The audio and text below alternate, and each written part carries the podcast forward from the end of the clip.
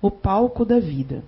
Em muitas existências não senti o amor, pagando caro e atuando pelos meus atos falhos, até que em minha última existência terrena, sob a forma de um ator circense, pude perceber que a vida nos oferece oportunidades de resgate e reforma íntima espiritual, onde temos um palco em que nossa atuação só depende de nós mesmos. Sim, pois que os atos e toda a trama se desenrola com as nossas escolhas, e na qualidade de administrador de um grande circo que rodou com seu trailer e uma grande caravana de artistas e animais. Vim aqui perceber a minha pequena missão de resgate, de levar alegria e contentamento aos milhares que fomos ao encontro nos interiores das cidades. A magia do circo pode ser comparada à magia da vida, com a diferença de que no circo e no, picadeiro podemos ensaiar para depois melhorar. E na vida temos que fazer tudo certo, cada vez que estivermos atuando e representando junto aos mentores e protetores no bem e para o bem. Na vida, fazemos nossa parte com amor à arte e compreensão e afeto à família, às pessoas e aos animais. Sim, os nossos irmãozinhos animais. Devemos dar bom exemplo e cuidando com adestramento. Com dedicação e esforço, resgatamos tanta maldade e tristeza que havíamos levado, levado a milhares através de invenções de guerras durante tantas vidas. O palco da vida é a oportunidade de cada existência. Aproveite agora. A hora é essa de rever a tua atuação. O que tu precisas melhorar perante o picadeiro da vida e que envolve diretamente aqueles que prejudicaram e juntamente aquele que prejudicamos. Então, senhoras e senhores, com vocês o palco da vida, o arrependimento e o investimento reparador. Ação no trapézio e esquecimento da ofensa. Luz, câmera e ação em correr e pedir perdão. Respeitável público, cuidado para não se deixar levar pelo globo, pelo globo da morte e do rancor. Paz, luz e amor. Vicenço. Psicografia recebida pelo médio José Araújo. Boa tarde a todos. Muita paz, né? Então, será que foi destino? Será que foi fatalidade? Eu abri esse livro lá na sua frente ali, isso aí, para a gente ler essa psicografia? Foi sorte? Interessante, né? Porque tem a ver com um pouco da palestra. Então é interessante isso. Porque esse é o primeiro livro. É o segundo, é o Contos do Outro Lado 2, né? Muita gente já disse que quando abriu esse livro se viu naquele dia para ela aquela história, porque são vários contos, né? De passagem de pessoas que já viveram aqui na Terra, que vêm com seus pequenos contos, né? Trazer para nós algumas lições. Então, aí nós temos ali o destino e o livre-arbítrio, né? Para que a gente possa ilustrar um pouquinho, eu lembrei aqui de uma história de uma família onde o cidadão do interior do interior, né, do estado. E uma jovem, muito jovem mesmo, novinha, 14 anos para 15 anos, da cidade, da capital, queria estudar comércio, o que seria equivalente hoje a comércio, isso é uma história de 58 anos atrás, quase 60 anos. Queria estudar comércio e administração que naquela, naquela época existia. É o que vale hoje é um comércio exterior, administração. Mas conheceu esse rapaz. Esse rapaz ficou apaixonado, louco, louco, apaixonado. Que a paixão é um negócio, né? Que a pessoa perde o destino, né? Ficou louco, apaixonado e frequentava a casa dessa jovem. Ela não era nem rica nem pobre, né? Mas vivia assim naquela família esforçada, com um monte de filhos. São, eram oito filhos. Ela, a caçula desses oito aí. E ele com a família que teve 21 filhos. Ele era o décimo, alguma coisa lá, né? lá do interior, acostumado a estar montado em cavalo e tudo mais. E ele, para poder ficar com essa moça, ele ficou na cidade, fez curso de mecânica, foi ser mecânico e tudo mais, e aquela coisa, e morria e fez a moça ficar apaixonada por ele. Mas a moça ficou apaixonada demais. Não sabia fazer outra coisa sem viver para essa pessoa. Imagine que a moça era de uma atitude emocional para fora muito grande, né? E ele apaixonado, só que aí veio o primeiro filho, o segundo, o terceiro, o quarto. E quando estava para chegar o quinto, que tinha uma diferença, eu acho que quase de, de alguns anos para o primeiro mesmo, o quinto para o primeiro tinha uma diferença de 11 anos. O que, que aconteceu? Esse rapaz apaixonado, lembra? Agora já tinha dinheiro, classe média, classe média, quase alta, né? Reunia um monte de gente. E aí ele se apaixonou pela secretária, um apaixonite. E sumiu. Deixou essa aquela jovem com cinco filhos. Passou da classe média para quase a miserabilidade. Tinham duas ou três pessoas trabalhando, né? Secretárias do lar. Fora a vovó, fora não sei quem e tal.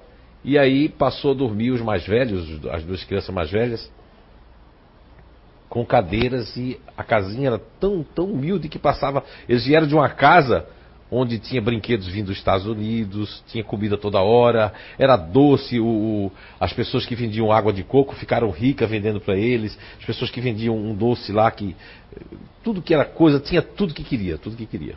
Roupa da hora, da marca e estava agora dormindo em duas cadeiras, os dois mais velhos, duas cadeiras dessas que são de palhas assim, né? A água passando com peixe, inundando a casa, goteira por todo canto, um bebezinho. E essa jovem agora que teve até uma vida de princesa, né? Estava tendo uma vida horrível, porque ela teve que. Lavar roupa ela não sabia, porque nunca havia lavado uma roupa. Não sabia cozinhar. Não sabia porque tinha duas pessoas para cozinhar. Não sabia fazer nada. A única coisa que ela tinha aprendido era dar banho nos filhos, que ela sabia. E aí, teve que aprender tudo do zero. Não sabia nada da vida. Mas sabia que tinha cinco filhos. Muitas pessoas deram conselho para ela: por que você não dá uns dois desse aí? Tu não vai ter condições de criar? Como é que vai ser o destino? Já posso dizer como é que vai ser o destino dessas crianças, principalmente dos quatro, né?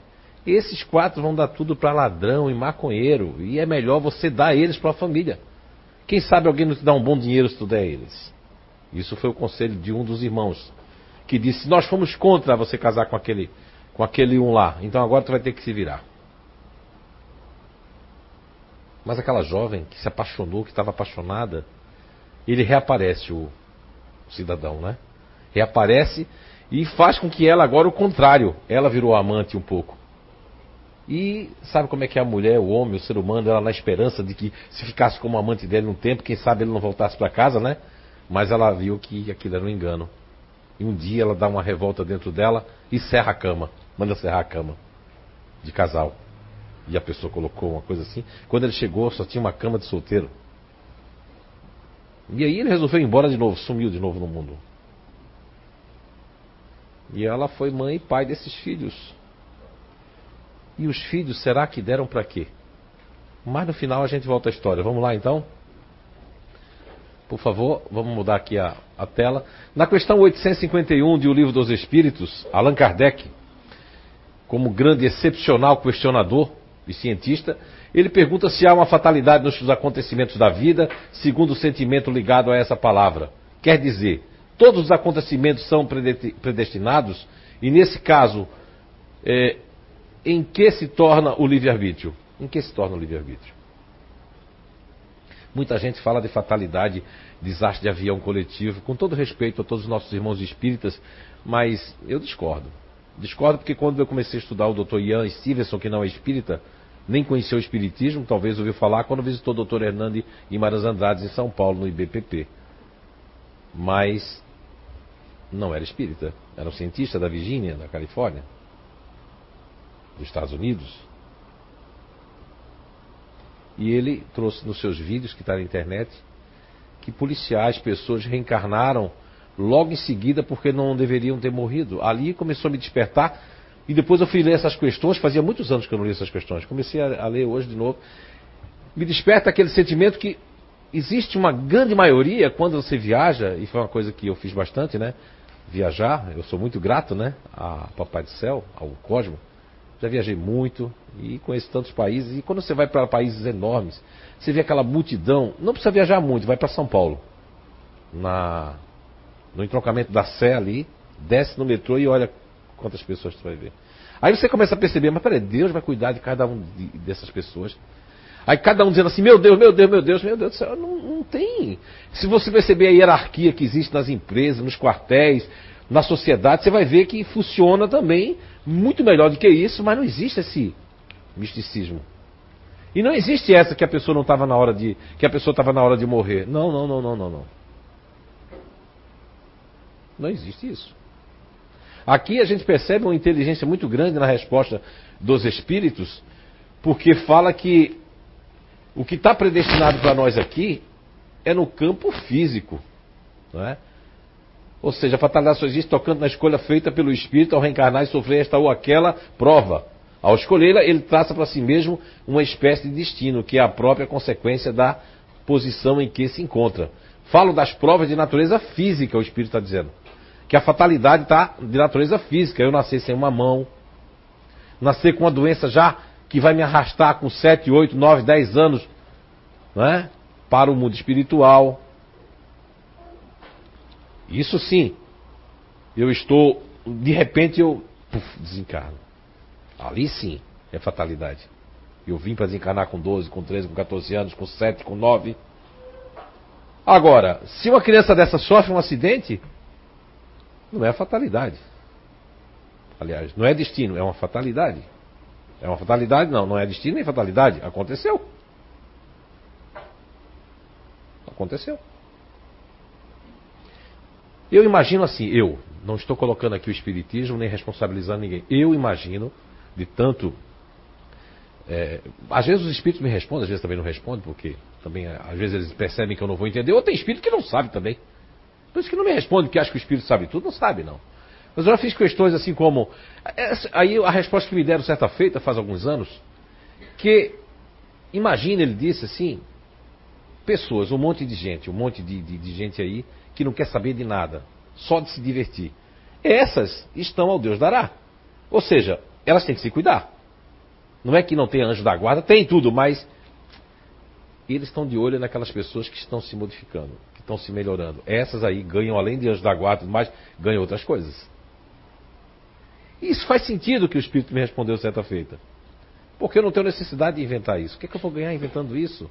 E ser desmascarado no mundo espiritual? Agora, muitas pessoas se apegam a paradigmas, a leituras, a contextos, a conceitos que ela só consegue alcançar até ali. Não adianta você discutir com uma pessoa que não consegue alcançar além dos seus limites, sejam reencarnatórios, não é? E intelectuais no sentido de compreender algo além daquilo. Não, não, é, não é estudo não, tá? Tem pessoas que não têm estudo nenhum, isso está lá no livro do, lá no Evangelho segundo o Espiritismo, que compreendem, ou pessoas saídas da adolescência, muito mais do que pessoas doutas, né? Isso é o, os bons espíritas no Evangelho segundo o Espiritismo. Isso não quer dizer. Você tem muito conhecimento e faculdades agora. Na outra vida você talvez não teve. Então, aqui fala que o que, o que realmente é livre-arbítrio, que não, é a questão do senso moral. Está ligada ao senso moral. E o senso moral, se você ler o livro dos Espíritos todo, como já li algumas vezes, já fiz estudo, nós vamos perceber que essa culpa. Porque não é fatalidade a pessoa ficar cuidando de um pai a vida inteira. Ficar naquele emprego a vida inteira. Não, isso aí é uma questão de culpa que foi colocado pela Igreja Católica e foi colocado pelo Ocidente, porque eu conheci outras pessoas do Oriente, pessoas de outros países, e eu percebi que eles não têm culpa como tem o latino-americano como nós aqui, tem muita culpa. As pessoas aqui já nascem com culpa já. A pessoa começa a buscar culpa até assim, será que minha filha ou meu filho não é um pouquinho assim, meio atrasadinho da mente, porque na, quando eu estava grávida eu fiz aquilo, ou o pai entrou e fez aquilo, a gente brigou e brigou feio e aquilo afetou a criança. Isso é querer justificar o injustificável. Isso é querer ser mais do que a estrutura levantada pela natureza maior.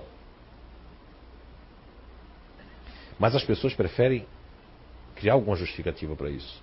Foi isso, foi aquilo. E a culpa é uma coisa que permeia as pessoas. Eu não consigo deixar o meu pai, ou a minha mãe, ou a minha tia, tem que cuidar dela até o final da vida. Não, isso é moleta. Inconscientemente você está com medo da vida. Você se acostumou a ficar daquela forma. Você não sabe mais interagir com o mundo. Mas seu espírito quer se libertar. Às vezes tem que desencarnar a mãe ou o pai ou o tio, ou fechar uma empresa para a pessoa desistir. Não é melhor deixar seu pai e sua mãe viva e você seguir a vida e outra pessoa também cuidar? E por que as pessoas não se juntam, né, para pagar alguma coisa para cuidar das pessoas? E por que você não muda de trabalho? Porque você tem medo? E qual é a segurança da vida? Nenhuma.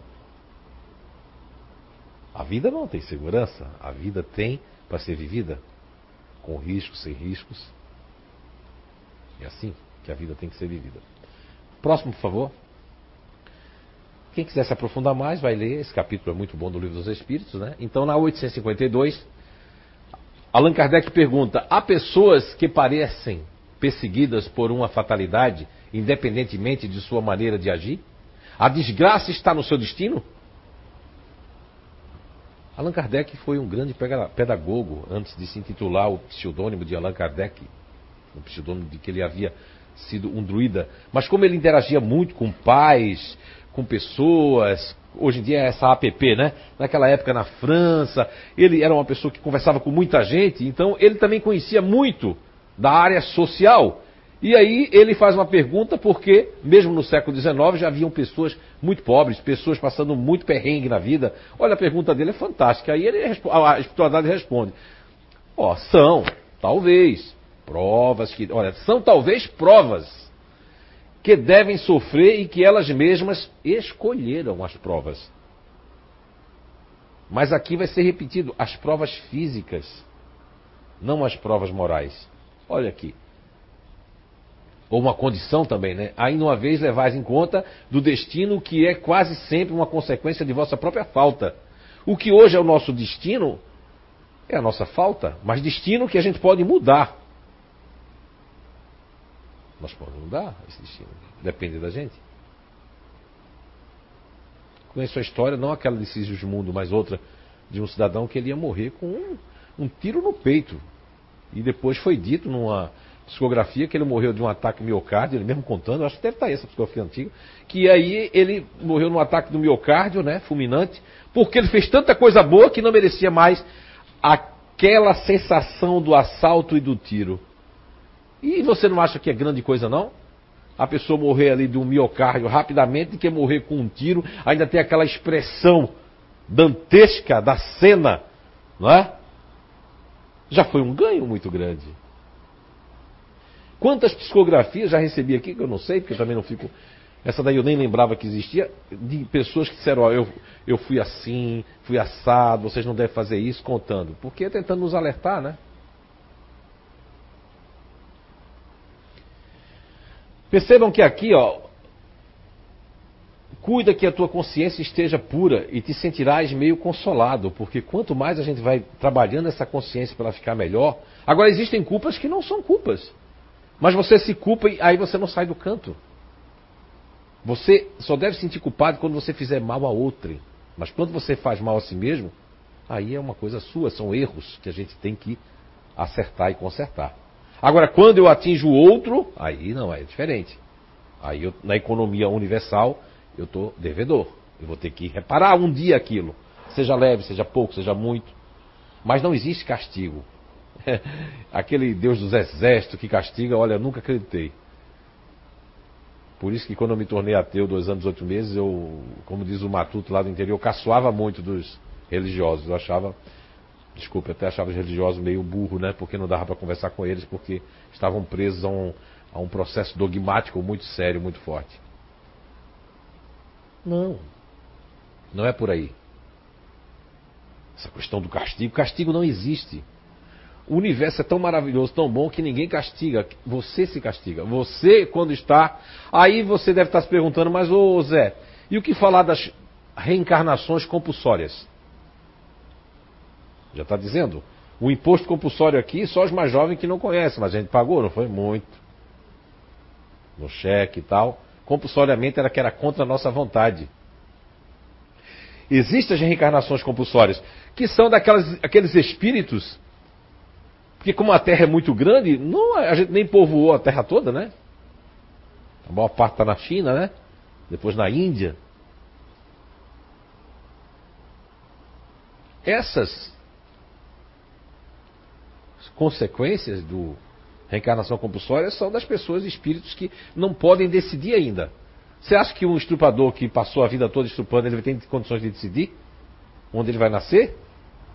Acha que ele merece isso? Caminheiros do Bem. Tem até uma segunda edição ali que tem. Que a pessoa era um estrupador, você vê, ele, ele reencarnou até como, como uma, uma dona de uma fazenda que era uma senhora de escravos. Mas mesmo assim não se continha, né? Lá no livro fala o que, que ela fazia para poder assistir. É um livro excepcional para várias, né, vários ensinamentos. Aí nós temos aqui, ó, Kardec, o comentário de Allan Kardec, né? Isso é um comentário dele. As ideias justas ou falsas que fazemos das coisas nos fazem vencer ou fracassar, segundo o nosso caráter e a nossa posição social. Achamos mais simples e menos humilhante para o nosso amor próprio atribuir os nossos fracassos à sorte ou ao destino do que a nós mesmos. Se a influência dos espíritos contribui algumas vezes para isso, podemos sempre nos subtrair a ela, repelindo as ideias más que nos forem sugeridas. Ele quer dizer o seguinte: que mesmo se um espírito obsessor, alguém está te atrapalhando de outra vida, a decisão ainda é sua, de escutar ou não, de fazer ou não. Há pessoas que estão passando agora aquilo que elas mesmas criaram nessa vida. Não precisa vir de outra vida. Tem coisas que nós escolhemos nessa vida, por exemplo, a gente está com um carrinho, está devendo nada, não é? Está um momento assim de, de, de, de, Já estamos saindo dessa crise. Aí a pessoa vai lá porque o vizinho tem um carro melhor, eu vou lá e compro outro. Aí eu soube que fulano se mudou, eu digo, agora a gente vai se mudar de novo. Aí daqui a pouco o negócio aperta. Isso aí deve ser alguma macumba que fizeram para nós. Será? Será que alguém fez alguma macumba? Ou você está macumbando a sua vida? Uma expressão assim, né? Você está macumbando, você está buscando coisas que não precisava. Mas você quer porque é uma, é uma compulsão, é uma gula, porque as pessoas buscam a felicidade através de uma propaganda, de uma bolsa de marca. Hoje as pessoas fazem marketing para empresas. Antes as marcas eram um jacarezinho, era uma coisinha, hoje é tudo em grandão, você anda fazendo propaganda para os outros assim hoje. É verdade? Viramos outro dó ambulante. E a pessoa faz questão de comprar aquela para dizer assim, a marca aqui daqui. Fica se empinando todo para os outros verem. Sendo um boneco, uma marionete na mão né, das marcas, porque foi a isso que nós chegamos. Tem gente que só é feliz se viajar. Quando vê no Facebook lá, ou no, nos outros lá que, que é Instagram, né? Tá. Esse Instagram às vezes é o estragão da felicidade. É, porque a pessoa está muito bem. Eu já vi uma jovem muito bem Estava no avião assim, estava alegre, né? Estava antes de decolar, depois de usar o... Daqui a pouco ela estava alegre, daqui a pouco ela veio uma foto, eu vi a, a feição. A moça estava alegre, ela fez assim, ó. Quer dizer que a pessoa olha uma foto, já fica, né? Por isso que tem gente que viaja não mostra foto nenhuma, só depois que volta. Porque é capaz de acontecer alguma coisa lá, né? Eu tenho um case daqui mesmo, uma pessoa que faz parte de São João, que ela disse que nunca havia colocado foto, mas a mulher disse: chegando, vamos fazer uma, um check-in, né? Check-in? É isso? Eu sabia que check-in era só no aeroporto, agora tem check-in de foto também. Vamos fazer um check-in, meu Deus do céu, depois que ele botou aquela foto, deu tudo errado, que nunca deu. Ele vai para o mesmo lugar há anos, lógico que pode ser uma, uma infeliz coincidência, né? Mas ele disse que depois que postou as fotos, o negócio deu tudo errado. Nem se divertiram, nem nada. Quando eles ficavam é, é, anonimamente as coisas davam certo. Porque as pessoas parecem que tem que mostrar para os outros, sabe? Será que eu sou feliz mostrando para os outros assim? Será que isso é felicidade? Eu tenho que mostrar para o casal aqui, ó. Não é pegar e mostrar que eu estou bem, mas para quê? Não é? Isso não estava no script, vamos passando aí. Olha, desvirtuando a minha palestra, pode ir. Não é? Ah, e o destino nesta presente encarnação? A especialidade das aptidões. Meu Deus, ah, é, por que não tira isso aqui? Eu não sou muito. Pode. Alguém aqui, enfim. Menos o Ito, né? Porque o Ito tá com o braço só, senão. Deve ser uma tristeza um baiano com o braço só, né? Mas pior se fosse a boca, né? Para cantar e. Ou as pernas para dançar, né? Na verdade. Fica imaginando assim. Um abraço pessoal da Bahia, de São Paulo, Portugal, dos lugares todos que estamos assistindo. Destino nesta presente encarnação é especialidade das aptidões. Olha, Vejamos bem, as crianças, elas estão num universo já, porque aquilo que a criança era uma tábua rasa, que constituía a personalidade, isso aí é coisa do, do passado. Há pessoas que ainda querem isso, né? Mas isso não existe. A criança já nasce já com uma aptidão. Isso dá para perceber. Eu tenho ali a Heloísa Dickman Carrilho, que está ali sentada, né? Não é, Heloísa? Vem aqui, dá um microfone para a Heloísa aqui. Vou chamar ela aqui. Esse aqui não estava no script, não, mas me lembrei agora que o seu caso é até interessante, porque. É... Boa tarde. Aqui, Heloísa, vem cá, tá tão bonitinha, vem para cá. Ai, obrigada, viu? Ai, tô com vergonha. Tudo bom, meu filho? Como é que tá? Aqui a gente se vê no palco, isso aqui é verdade, faz tempo que a gente não se vê, né? Verdade.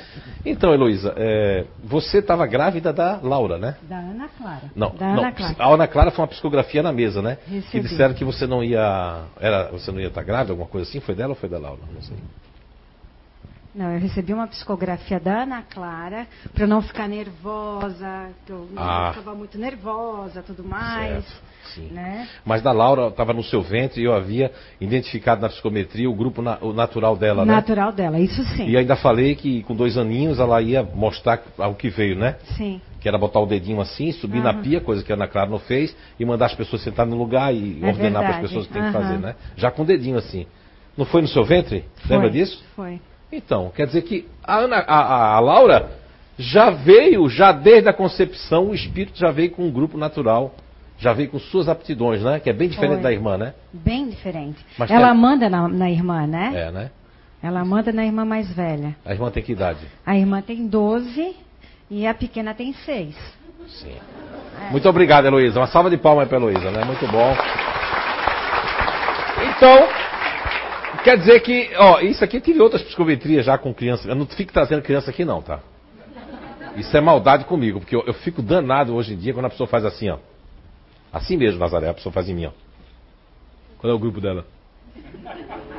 Meu Deus, eu não mereço. Eu não sou um, um robô. É o grupo dela, é. Poxa, é sacanagem comigo.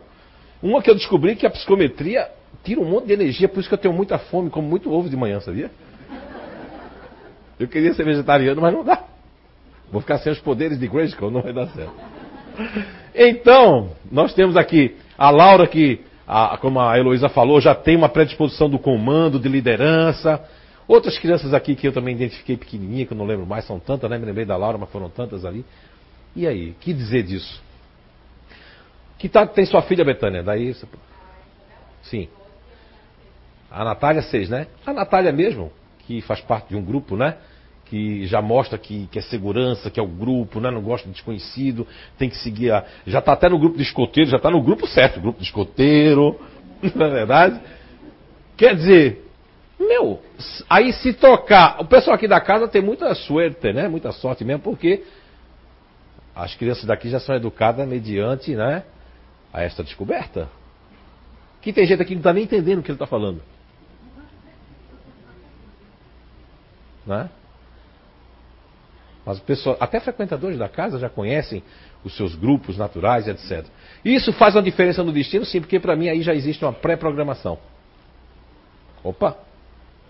Porque aquela questão 851 e 852 deixou bem claro que está no físico, a programação está no físico. E aqui a prova de que a espiritualidade. Vamos colocar aí a próxima. Isso aqui é a questão 928. Eu recebi esse presente aqui numa palestra que eu estava dando. Acho que minha última palestra aqui, se não me engano. E eles lá disseram assim: ó, vai ter uma pergunta que você vai ver que tem as aptidões e fala sobre as crianças. E nesse dia da palestra, eu resolvi, coloquei no livro também lá, tem no livro, né? Olha a pergunta de Kardec. Evidentemente que por meio das especialidades das aptidões naturais, Deus indica a nossa vocação neste mundo, mu- nesse mundo. Muitos dos nossos males não advirão de não seguirmos essa vocação? Hã?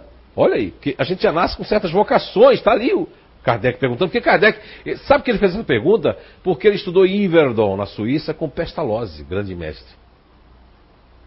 Tem pessoas que não é do meio espírita que falam mais de Pestalozzi do que os espíritas. Porque Pestalozzi fez a sua marca universal num conjunto de que agora, agora no Brasil, quando eu estava na Europa em 2006, já se falava de um novo tratado educacional para o mundo. O Bill Gates com K, o K Academic, né, K Academic. Agora o segundo grau parece nessa celeuma toda, parece, mas tem gente que não quer mudar. Acreditem, tem gente que não quer. A polêmica é porque tem gente que quer ficar com o antigo. E agora? Eu sou professor de matemática, não vou ensinar todo mundo? Não. Está mais preocupado com seu umbigo, seu orgulho, que com a felicidade das crianças, dos jovens. Vai demorar, vai ter uma batalha, mas é o futuro. No futuro, uma pessoa que vai fazer uma coisa não vai ter que estudar matemática, se não vai usar. É isso que Pestalozzi fazia em Iverdon na época de Allan Kardec, do professor Rivail. E aqui está. Kardec sabia um pouco das vocações, porque ele via que os métodos de Pestalozzi eram inteligentíssimos na época. E aí, olha a resposta da espiritualidade. Assim é. Oh. Primeira coisa que ele já confirmou, né? Assim é. Depois, de fato, e muitas vezes são os pais que, por orgulho ou avareza, orgulho quando o pai diz assim: Minha filha, eu quero que você. Ou a mãe, né? Minha filha, eu quero que você seja bailarina de todo jeito. Porque mamãe não foi, eu quero me projetar através dos meus filhos. Quantas mães não fazem isso? Escolhem até o esporte que os filhos devem fazer porque eu estou me projetando naquilo que eu não consegui fazer na minha vida. Porque meu pai e minha mãe não deixou ou porque a vida não me deixou fazer aquilo. Eu projeto em cima das pessoas. Tá certo. Aqui até recadinho a gente recebe, mas não é recado de espírito, não. É que assim, ó, quando você está cuidando de um pai ou de uma mãe, também pode ser que você também prometeu no mundo espiritual de cuidar, mas existe um limite para isso. Tá certo? Bem, desviam seus filhos da senda que a natureza lhes traçou. Ó, veja que resposta fantástica. Ó, desviam seus filhos. Eu nunca havia recebido essa pessoa essa, essa pergunta, eu estou falando dos grupos há muito tempo, de vocação, tem um vocacional lá no, no, no, no, Inato, nunca havia, já li o livro dos Espíritos, por eu digo, um livro a gente tem que ler várias vezes, em várias épocas. Cada época que você lê o livro, a tua, o teu entendimento é outro. Nunca havia percebido que essa pergunta, se os Espíritos não me dão esse presente, meu filho, leia a questão 928, que tem algo interessante hoje para a sua palestra, foi aquela palestra que eu dei aqui, e tem algo interessante para você usar na sua vida aí pra, no seu, nos seus estudos. Fantástico. Desviam seus filhos da senda que a natureza lhes traçou. Ou seja, como a Heloísa conhece a natureza da, da Laura, o que ela tem a predisposição, como é que ela vai fazer o contrário com esse conhecimento todo? Quer dizer, ela já tem sorte. Imagina as pessoas que não têm. Mas tem pai que quer impor seus filhos certas coisas, né? Em nome do amor, porque eles como diz honrai vosso pai e vossa mãe, que tem outro capítulo do Evangelho segundo o Espiritismo, mas muitas vezes em nome do amor. O pai acha que aquilo é melhor para os filhos, por causa da sua ignorância. Mas essa época de hoje, os pais de hoje, com todo o conhecimento, com São Google ali, tudo mais, não faz algo melhor se não quiser. Mas não tem idade para isso, tá? Porque existem é, pedagogos, professores, professoras, que se indicarem o psicólogo e o psicólogo ou psiquiatra passar remédio, eles vão lá no conselho tutelar denunciar os pais porque não deram remédio para os filhos. É verdade? É verdade. Levanta a mão quem já ouviu isso aí. Ó, tá vendo aí? Várias pessoas, eles fazem isso. Isso é o Matrix, a pessoa preso com.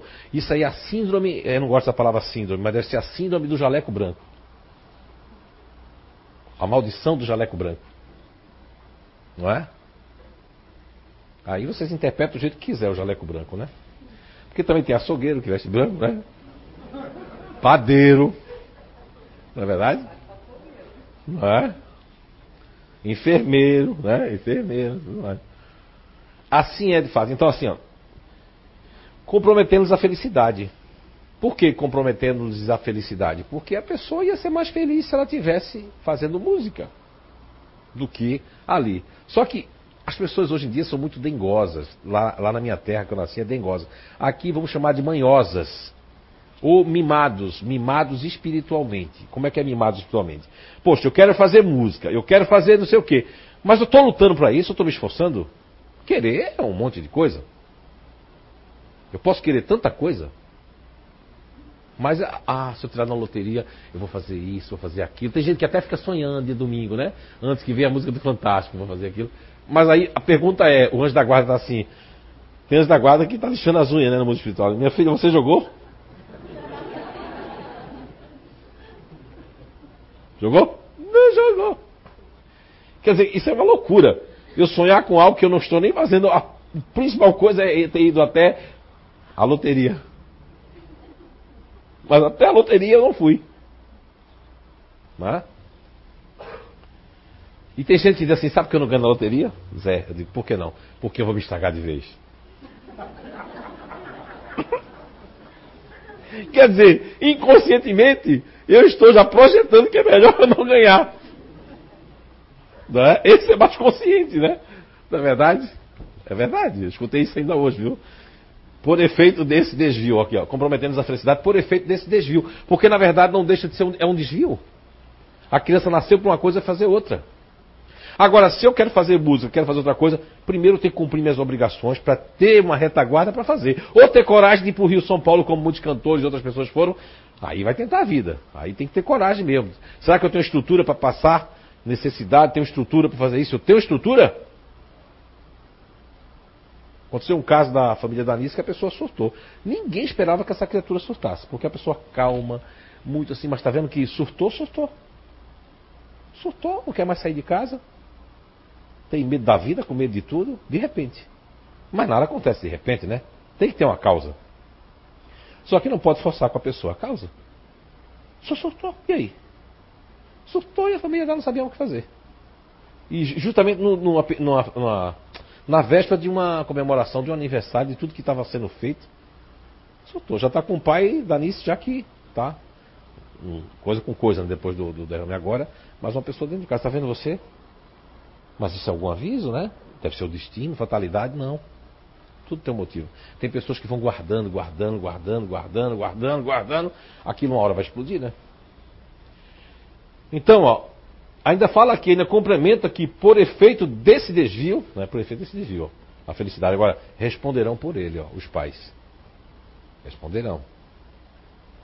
Principalmente aqueles que querem do seu jeito, my way. Tem que ser do meu jeito.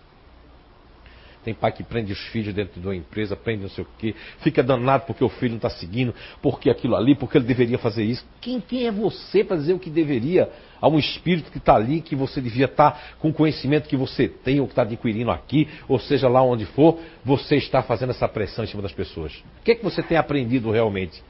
Como você funciona dessa forma? Conhecer, mas não praticar. O que adianta eu conhecer alguma coisa, mas não praticar aquilo que eu estou conhecendo? Como? Como isso se dá? Não é? Vamos lá?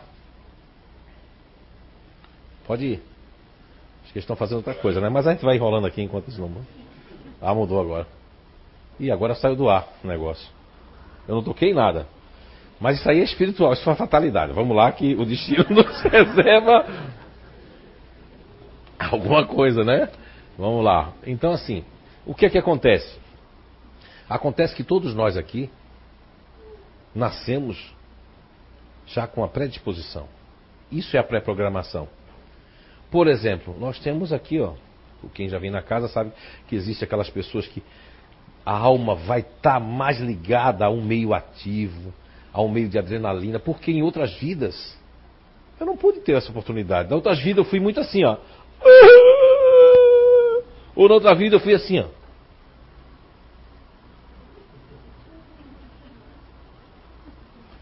Aí vê que oportunidade, eu vou vir na outra vida agitado. Não, é? não quero parar, já terminou, que hora esse homem vai terminar, já estou pensando nas minhas coisas que eu vou fazer. Será que quando eu chegar ali, vou fazer aquilo? Não é? Só fica rindo de mim? Ah, de si mesma. Ah, tá certo. Que bom, rir de si mesmo é muito bom. E aí, vou estar tá nessa. Veja bem que coisa maravilhosa, porque nessa consequência, não é uma fatalidade, mas estou meu livre-arbítrio aqui está pré-programado. Eu não posso deixar de ser ativo porque a vida parece que me chama ativamente. Todas as mulheres ativas, porque a mulher tem, tem uma má sorte nesse sentido. Os homens ativos, eles podem prender o xixi né, durante o dia, ficar fazendo assim, né? Mas tem a próstata para proteger. A mulher não, a mulher que prende muito a, a urina, porque é uma, uma bexiga, é um balão, né? Aí diz que foi friagem, porque não vai no banheiro. Enquanto terminar esse negócio, não vou no banheiro. Aí depois vai suspender a bexiga depois de um tempo. Por quê? Da bexiga baixa mesmo, né? A pessoa que não para, não é? passou quatro horas para ter feito xixi, não, não fiz o xixi o dia todo. Ah, isso tem algum problema, né? Vai originar algum problema. A natureza fala, então, eu sou ativo hoje. Por que eu sou ativo hoje? Eu tenho esse condicionamento ativo hoje, porque em outras vidas eu não pude ser ativo. Olha, diga a eles que fique tranquilo, viu, que isso acontece. Tá bom? Isso é o destino, que é para mim então tá certo. Quando eu. A proposta da minha reencarnação é ser uma pessoa ativa, aí como é que eu posso fugir a isso? Não posso fugir. Tem gente assim, eu fui fazer um trabalho na sexta-feira, foi num lugar, um espaço tão legal, que energia maravilhosa. A energia estava melhor do que certas casas espíritas que eu já fui dar palestra. É? Até que o César está ali sentado, não me deixa mentir, que já fui dar uma palestra numa cidadezinha aí, que a, a energia estava de arrepiar. A sorte é que eu ando com um monte de índio, né? Já chego assim, ó, não mexe com o rapaz. eu já chego, eles já vão organizar os negócios. Mas eu fui para sexta-feira para um ambiente fantástico, de yoga, maravilhoso. Tinha umas 20 e poucas pessoas. Meu, fui fazer um workshop lá. Que energia. Danado tinha que tirar o sapato, achei já isso legal, né? Dei a, o trabalho de meia. Mas eu, graças a Deus, não tenho chulé, viu? Que bom. Né? No passado a gente já teve, mas quando era criança. Porque a gente tem que usar uma meia o mês inteiro, então. Imagine, né? Aí o negócio era feio. Quando a gente tirava meia, o povo corria, né? Da sala. Mas, e aí, nesse ambiente, depois de um certo momento, uma jovem que parecia estar contra, porque quando chega a verdade, de maneira simples, ela, ela mexe com as pessoas, mexe com, as, com, os paradigmas, mexe com as crenças interiores, as crenças exteriores, mexe com o arcabouço daquilo que para mim era a verdade da verdade mais do que a verdade. Mas aí ela chegou porque as comprovações melhores são essa. Chegou assim, meio com vergonha para dizer na frente de todo mundo, estava autografando os livros, ela chegou assim e fez dizer uma coisa, mais umas duas pessoas escutaram, dizer uma coisa para o senhor, meu Deus do céu, eu venho aqui nesse espaço que é maravilhoso, eu fosso, mas eu digo, quando eu chego aqui, eu só consigo ficar um segundo só, ou dois, porque depois minha mente está assim. Porque ela não consegue se concentrar, ou não concentrar. Entende?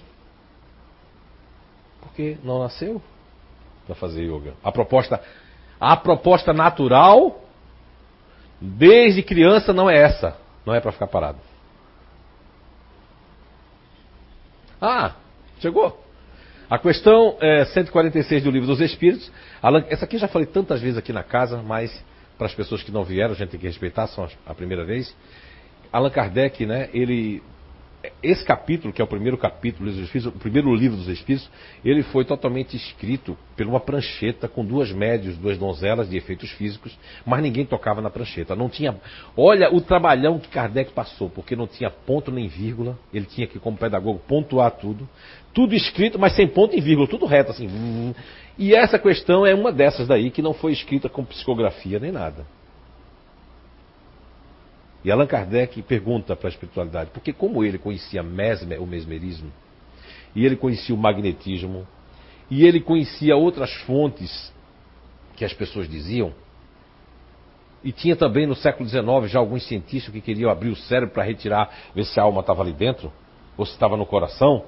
Aí ele faz uma pergunta muito inteligente para a espiritualidade. E a pergunta é: a alma tem no corpo é? ou tem alma, tem uma sede determinada e circunscrita?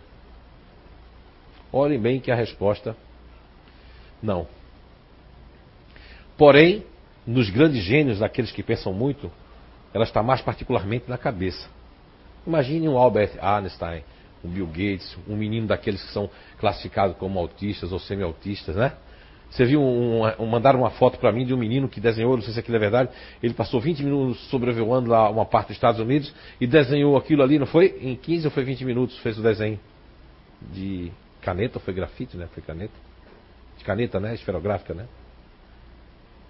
Mas é um doente para a sociedade, porque ele vive um mundo dele particular, não quer contato com ninguém. Está fora dos padrões, é doente. Agora, ao passo que naqueles que pensam muito nos outros, na humanidade, estão sempre à disposição das pessoas, né? A alma está reside no coração. Porque essas pessoas já estão preocupadas ou com os outros, ou muito preocupadas consigo mesmo, se vitimizando, né? Ah, Marcelo olhou para minha mulher e eu acho que Marcelo teve uma coisa com a minha mulher. Eu acho. Mas vai ser a minha mágoa do eu acho, vai ser tão profunda. Tão profunda que quando eu ver o Marcelo, eu vou dizer, ah, desgraçado. Como é que o CEIU deixa esse desgraçado entrar aqui? Bem, eu acho que o desgraçado do Marcelo, que não é desgraçado, né? é bem engraçado, inclusive, Porque é, essa palavra desgraçado ninguém nem sabe o que significa. Tem gente que fala, não fala essa palavra não. Meu Deus, é desgraçado. É uma pessoa sem graça, né? Ou não tem a graça de. Não é, não é verdade? Então, no coração. Enquanto que, aí como Allan Kardec foi um grande magnetizador, estudou, ele não quis misturar as coisas, conhecia do magnetismo, conhecia dos chakras, conhecia dessa parte do ventre. E ele fala de uma coisa que Sócrates já falou lá atrás, a cabeça, peito e ventre. Platão também falou, outros grandes de outros países também falaram. Então isso é um link muito grande e universal na história. Essas pessoas que eu falei aqui para vocês que são ativas, a proposta da alma é estar nesse centro ativo. E não combina, porque aqui tem as suprarrenais, adrenalina excretada aqui com tudo aqui para dentro. Ó. Hã? O coração. Meu, o coração hoje tem uma. Tem gente que, quando é emocional, que a gente está dando passe, isso aí eu ensinei para todo mundo no curso de passe, que você vai lá, que as pessoas, por exemplo, é, vamos colocar a Anaí, a Bia, que são né, os emocionais para dentro, quando vai lá e faz assim, parece que é como assim, você não vai ser, você não vai ser doente, eu sou mais. Ah, porque a proposta é que eu tenho uma, uma, centrí, uma, uma corrente centrípeta que é para dentro da lei da física, e eu consigo, porque aquilo ali eu vou conseguir, eu vou conseguir lidar com o emocional. Agora você botar uma pessoa racional para dar um, um reiki uma apometria, um passe numa pessoa emocional, vai dar tudo errado, porque o racional vai chegar assim. Ó. Primeiro que eu vou dar um passe econômico para não gastar muito. Segundo que eu não acredito muito na doença dela, eu não entendi ainda. E terceiro que, sei lá, se isso não é outra coisa, devo fazer aquilo ou não devo? Faço ou não faço? Quero ou não quero? Então não vai haver uma sinergia. Como certa feita que eu fiz a autocura, muito bem, porque eu estava com cirurgia marcada em São Paulo, ninguém descobria. Como meu pai ele desencarnou com próstata, né? Câncer na próstata. E aí podia ser que todo mundo fala que. Hoje não, depois do livro do, do Paul Pessel, depois do Você a Cura, eu já vi que a gente pode. Hoje, não é, não é só a oração que faz nos hospitais, é a mudança das moléculas. Hoje já sabe que o mal congênito. Ah, mas tem gente que acredita nisso, que é hereditário. E tem gente que já forma assim, ó, meu irmão morreu de câncer, o outro morreu de câncer, eu também acho que vou morrer. Aí as células já colocaram assim, ó, nós vamos morrer de câncer. Hoje tem muitos cientistas que provam que não, que a gente pode conversar com nossas células. E eu fiz isso porque eu digo, poxa, com muita. Porque a fé, na verdade, ela é um gatilho, um dispositivo para acionar o magnetismo da cura. Mas muita gente pode dizer, não, mas ele se curou porque ele é médio, os espíritos gostam dele, foram lá e fizeram o Zinzalabim, e agora o Zé fica assim. Não, não, não, não, não, não. Lógico, teve a parte espiritual, né? Que se a pessoa só está fazendo bem aos outros. Mas isso não quer dizer, o Chico Xavier teve 12 presentes que ele disse que recebeu. Parece que foi uma pneumonia, mas não sei o que, foram uns 12 lá, 12 bênçãos. Mas consegui, não sinto mais nada. E eu vivia, quem andou comigo, vivia, ah, me contorcia de dor, chorava sem querer chorar de dor. Fui para o médico, o médico era daqueles ali, daqueles que abre a boca, eu abria, tá. sentiu dor, sentiu velho, sentiu nada, tá, toma isso aqui. Eu saí de lá pior do que eu estava. Fui no segundo médico, emocional médico. Aqueles emocional para fora, né? Meu Deus, o homem só faltava, vou fazer aqui com o Marcelo, porque Faz de conta que o Marcelo sou eu, né? E eu sou o médico, viu? Marcelo. Né? Vem um pouquinho pra frente, Marcelo, senão eu vou ter que me deitar em cima de ti. Não, fica aí sentadinho. Aqui, aqui pra frente, é. E aí eu, ele saiu lá do, do banco dele, ele estava sentado, o médico. Ele já fez assim, ó. Ele pegou. Ele só faltou botar o um martelinho, mas mandou assim, abre a boca. Conte até 33. Bacia assim, você vai ficar bom. Ele fazia. Eu achei até que ele ia me beijar. Meu filho, mas eu, olha, o homem me alisou tanto que quando eu saí de lá, eu já saí bom. Até desconfio que naquele dia foi a cura. Porque a atenção que ele me deu. Ele está no lugar certo. A proposta reencarnatória dela é aquilo ali. Porque quem vem no emocional, como diz a questão 146, vem com essa particularidade do coração, nasceu para isso. Quando eu estou trabalhando contra isso, eu estou trabalhando contra a natureza, que é a proposta que eu vim fazer. Entende? Então a questão. É uma pré-programação do destino? Sim. Ah, mas eu tenho um livre-arbítrio disso aí? Tem. Mas é contra a natureza. Não é verdade? Ah, eu sofri um acidente e sem a perna. Ah, eu vou morrer assim? Não, hoje tem aquelas próteses, né? Só corre, as Olimpíadas, as para Olimpíadas, achei aquela coisa tão maravilhosa. Veio aquele menino com os bracinhos bem pequenininhos, os outros com os bração grande, né? Provou que não é questão do tamanho do braço, não. Porque os outros não têm lá, mas tem um bração enorme, não é não? Ele com aquele negocinho, os bracinhos pequenininhos e... E aí? Esforço. Ele podia pensar, eu não vou competir, ela tem um bração, eu tenho um bracinho.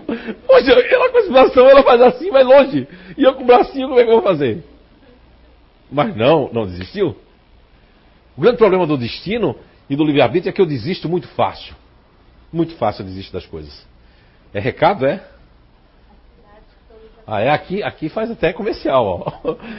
Tem que mandar abraço. Xuxa desistiu, mas mandou para mim o Blumenau. Um abraço todo mundo de Blumenau aí. Joinville, Timbó, Balneário Camboriú, Curitiba, São Paulo, Porto Alegre, não é?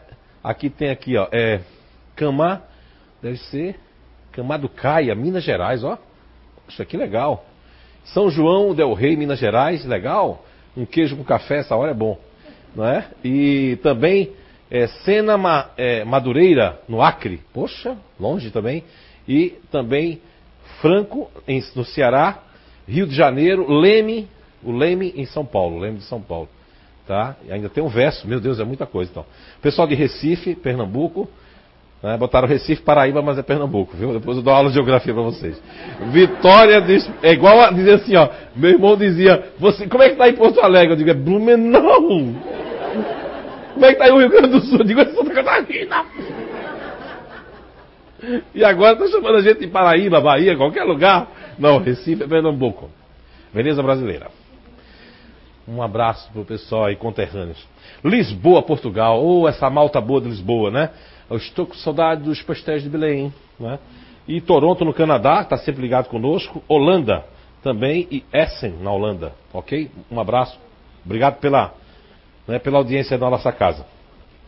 Olha o CIU, tá vendo você? Isso não é destino ou é fatalidade? O CIU estava para ser fechado, né? Um monte de telefonema anônimo para fechar o CIU, né? Há uns 10 anos atrás.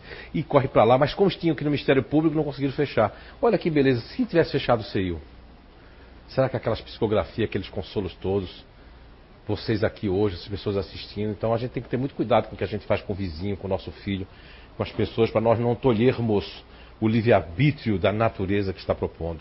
Perseguir uma pessoa só por causa do despeito, porque o cara sabe mais do que você, ou a mulher sabe mais, ou a pessoa chegou ali, e, poxa, tem um esforço por trás. Às vezes é muito bom nós imitarmos o que é bom, o que faz sucesso do bem, e não imitar aquilo que é mal. Há pessoas que se confundem ao assistir uma novela com um personagem que é aquela pessoa maléfica, né? E eu me identifico tanto que eu acabo fazendo ma os malefícios que eu aprendi na novela, eu faço na vida real. Isso é identificação do espírito com coisas negativas. Mas podemos passar aí um pouco. Ah, e aqui alguns grupos, né? Como é que está a hora? Tá, falta um pouquinho. Os grupos naturais, que a gente nominou de fazedores, continuadores, futuristas, intimidadores, que está nesse livro ali, a gente fala. Esse livro é um resumo de todas as obras. Tá? É um livro que ele, a Kátia fez em papel cochê, né? É um livro todo em cochê, colorido, né? Também em cochê. Então é um livro assim que um material muito bom, né? E foi todo doado para casa. Nós não ganhamos dinheiro com o livro, foi feito para o CI, para todas as pessoas, né? Que são de que estão dentro da doutrina espírita. Bem, olha, as pessoas que estão com essa proposta do, do, do núcleo ativo, desse condicionamento, desse filtro, são diferentes caminhos cognitivos. Mas aqui a ansiedade é um, é um dispositivo natural. Olha, no livro tem vários relatos comprobatórios que vale até como lições no próprio livro. Se eu pedir para todos os futuristas aqui se levantarem, vocês vão ver que eles vão dizer que não sofrem da síndrome do pensamento acelerado, porque eles nunca, essa moça da yoga, todas as pessoas que fazem parte desse grupo aqui, não adianta, não consigo ler sem pensar em outra coisa, nem fazer sexo pensando em outra coisa, são mais ou menos assim. Mira aqui o livro aqui. Aí o, o, o futurista está em casa lendo, ou está lendo uma revista, ou está no avião, está lendo. Pode ser o que for, está lendo. Ou está até no. Né? No club, está lendo, mas está pensando em outra coisa. Quando é interessante, ó. Pum, eu volto. Porque a minha fenda sináptica, como futurista, tem uma abertura maior. Eu só presto atenção no que é interessante. Só me lembro de nomes, que é raramente me lembro, se foi interessante. Para reproduzir. Eu pego um nome ali, quando eu estou numa festa, eu reproduzo aqui. Allen France. Diz alguma coisa para você? Dizer, o cara cita, para mim não diz. Mas aí eu vou me lembrar. Mas se eu chegar num lugar, encontrar com a pessoa, meu, como é que é o nome dela, como é que é o nome dela, como é que é o nome dela, eu me arraso todo, vou até em casa querendo saber o nome da pessoa. Quem já passou por isso aqui? Levanta a mão. Oh, meu, ih, tá cheio de futurista aqui, né? Apesar que tem outros grupos também. Olha, qual é a proposta de a pessoa vir numa, numa base dessa, numa paixão dessa, num PEN, e se tornar um intimidador? Desbravamento? Energias que servem. Porque assim, ó, imagina uma pessoa que venha numa condição emocional de suicida. Eles podem vir numa variável dessa daqui para ter coragem de viver. Para não ficar ah, ah, com a vida. E muitos suicídios, que são culpa realmente das outras pessoas, a pessoa não vai para o Vale dos Suicidas. Poxa, espíritas, por favor, vocês estão ainda em 1940. Kardec disse ali na Gênesis que vem novas informações, que sigamos com aquelas coisas. Lógico que nós não vivemos todas as obras básicas ainda, mas tem gente que prega que se a pessoa se suicidou, vai para o Vale dos Suicidas. Que horror! Isso não existe. Depende de como foi o suicídio. O que é que causou isso? Como foi isso? Por que foi isso? Não é assim as nossas leis também? Não existe, parece que dois, que é aquele que é o homicídio culposo e doloso, né? Quer dizer que no mundo espiritual, que é muito mais superior do que aqui, não vai existir nada, nenhuma lei lá. É tudo regra, não existe exceção. Parem com isso, vamos, vamos abrir a mente. As pessoas fazem a ciência espírita, a doutrina espírita, se tornar um movimento que é totalmente rachado, no sentido de uns vão para um lado, outros vão para o outro, porque são pessoas dogmáticas. Mas a ciência espírita é maravilhosa, cheia de verdades, cheia de respostas para os nossos questionamentos, desde um jovem até um adulto ou mais velho, respondendo isso. Eu tenho moral de falar porque já tive do outro lado, como ateu. E ali eu vi que realmente o Espiritismo ele, ele tem sustentabilidade nas respostas. Agora, o que dizer das pessoas que fazem parte são pessoas, né? Imagine que pessoas podem se apegar, se aferrar a coisas e ficar defendendo aquilo sem nem olhar o horizonte todo. Isso é destino? Não. É fatalidade? Não. É são escolhas. Então vamos lá. Dirá de pessoas que nascem nessa proposta de ficar distantes. É esquisito. No Você é a Cura, eu trago algumas doenças que dizem que eles têm, que possuem, mas não possuem. O verdadeiro autista ele é diferente. E isso foi um nome que deram a uma síndrome. É igual na, no, no, direito, é uma jurisprudência dali, daquilo ali. Então tem um caso muito parecido, a gente coloca dentro desse hoje ali para estudar. Uma pessoa que vem nessa proposta otimista, a gente tem um, uns dois cases que eu já vi aqui dentro da casa que chegou. Uma pessoa se suicidou, feio. Ela nasceu com os órgãos todos aqui já todo torto, mas ela não consegue ficar triste, porque ela tem uma, ela tem uma dificuldade muito grande de querer viver. Veio numa proposta otimista, para rir, para gastar. Tem alguma, tem uma noção, tem uma, uma resposta, um porquê de vir nessa condição física com esse grupo natural. Mesma coisa, uma pessoa que vem no neutro. Eu conheço um neutro que é assim, ó. Ele tem uma impaciência, mas como ele tem o GABA, que é o neurotransmissor que baixa a bola do neutro, o neutro faz assim, ó, ah, eu vou fazer, eu vou dizer, eu vou, eu vou rasgar, eu vou fazer. Quando a pessoa chega faz assim, tudo bem contigo? Fala aí pra mim. Aham. Uhum. Tá com algum problema? Pergunta. Tá com algum problema? Não. Nada não, deixa pra lá. Mas imagine se essa pessoa não viesse dessa forma. Não ia dar certo, né? Para conviver com aquela pessoa. Porque quando ela viesse. é? Por isso, tem uma explicação. Que é ó, o raciocínio, um dispositivo natural, que é o raciocínio. Os racionais, que é o, o homem cabeça de Sócrates, resposta 146 são as pessoas que pensam muito, são gênios. Eu tenho que pensar, aqui faz com que eu pense, com que eu me resguarde, que eu busque o conhecimento, os conteúdos. Vamos lá? Eu acho que já está na hora. E aqui fala das pessoas emocionais. Nós temos os continuadores ali emocionais que gostam de guardar coisas, se apegam que isso aqui, isso aqui foi a alma que me deu. Ninguém tira daqui, viu? Não tira daqui, senão eu vou morrer. E tem gente que diz assim, vou tirar. Respeite, porque um continuador emocional ele tem um apego com essas coisas. Eu tenho um irmão mesmo que ele gosta de guardar coisinhas, coisinhas, só que já tem um sótão com cortina ele colocou para não ver, né? E quando eu chego lá eu pergunto, mas para que isso, Júlio? Ah, isso aí eu vou precisar. É parafuso, é prego torto tudo mais. Lógico que se ele começar a encher a casa dele de lixo, aí vai se transformar em acumuladores, né? Mas até ali é o normal. Deixa ter o ranchinho cheio de coisa. Não adianta dar a furadeira nova Bosch se ele vai usar aquela de madeira mesmo assim. Porque não gosto de mudança. Não preciso, não quero. É a minha linha encarnatória. É o que está traçado para mim como pré-programação. Por isso que eu tenho um capítulo, vamos lá? Não vai dar para falar. Isso aqui ó, é o Evangelho segundo o Espiritismo, causas né, atuais das aflições, que tem Lógico, isso aqui é longo, isso aqui é o item 4 que nós pegamos, que as vicissitudes da vida são de duas espécies, ou se quisermos, tem duas origens bem diversas, que importa distinguir. Umas têm sua causa na vida presente, fora e fora desta vida também. Mas são as físicas, as morais, aí é uma escolha nossa. Quer que eu termine aquela história? Eu comecei? Vamos lá? Muda aqui. A questão 920 pergunta, e eu vou contar a historinha com essa daqui. Então, aquela. Porque aqui não traz felicidade, né? Um tio meu disse, que era outro tio, que disse assim: Não, minha filha, minha irmã. A vida aqui, a felicidade não é deste mundo, não. O reino de Deus não é desse mundo. Você tem que se conformar.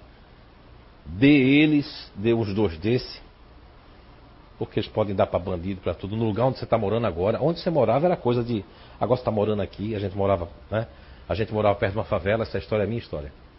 Eu sou o segundo filho dessa família de cinco filhos. Nenhum dos cinco deu para ladrão, né, para maconheiro. Não tivemos condições de estudar porque não tinha dinheiro. Mas mesmo assim, o destino não foi aquilo que meus tios pregaram para nós. Nós não nos colocamos no crime. Meu irmão mais velho mora em Recife, é superintendente de um grupo, diretor geral, vive muito bem, né? Eu tenho, eu sou o segundo vivo aqui. Aí trouxe mais dois irmãos que vivem aqui. Um é o continuador que fica juntando coisas, né? Tá certo? Tem um caçula também que mora aqui, acabou vindo para cá, primeiro do que esse também. Tem dois lá, três aqui e a gente vive bem. E aquele destino que passaram para nós, dizendo que nós tínhamos que ser aquilo tudo que disseram, não foi verdadeiro, porque a gente foi lá, lutou. Minha mãe é uma grande heroína, né?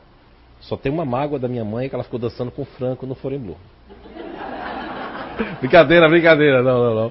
Foi muito bom porque o ano passado eu saí do Foreblu e minha mãe estava muito mal para duas cirurgias, tinha até risco de, de, vida. E eu deixei o Nando Cordel, abandonei todo mundo e foi lá, né? E quando foi esse ano, minha mãe estava dançando no Foreblu. Era o destino dela morrer, como a minha sobrinha disse, que a minha mãe. Vou perder outra avó, tio, tio, vou perder outra avó. Disse, vai não. Não vai não. Fui lá, dei passo da minha mãe, preparei ela para. Fui só um instrumento, mas a cura foi dela juntamente com os médicos foram instrumentos, né? Hoje minha mãe está aí, está morando aqui em Blumenau. Essa é a história da minha família, aquela história que eu contei. Cinco filhos, né? Que o destino deles seria a fatalidade da gente realmente não prestar. E a gente brincou com os meninos da favela, nós brincamos com todo mundo e até hoje nenhum de nós perdemos a humildade, que é muito importante, saber de onde a gente veio. Muita paz e que Papai do Céu abençoe a todos vocês. Tenham um ótimo destino.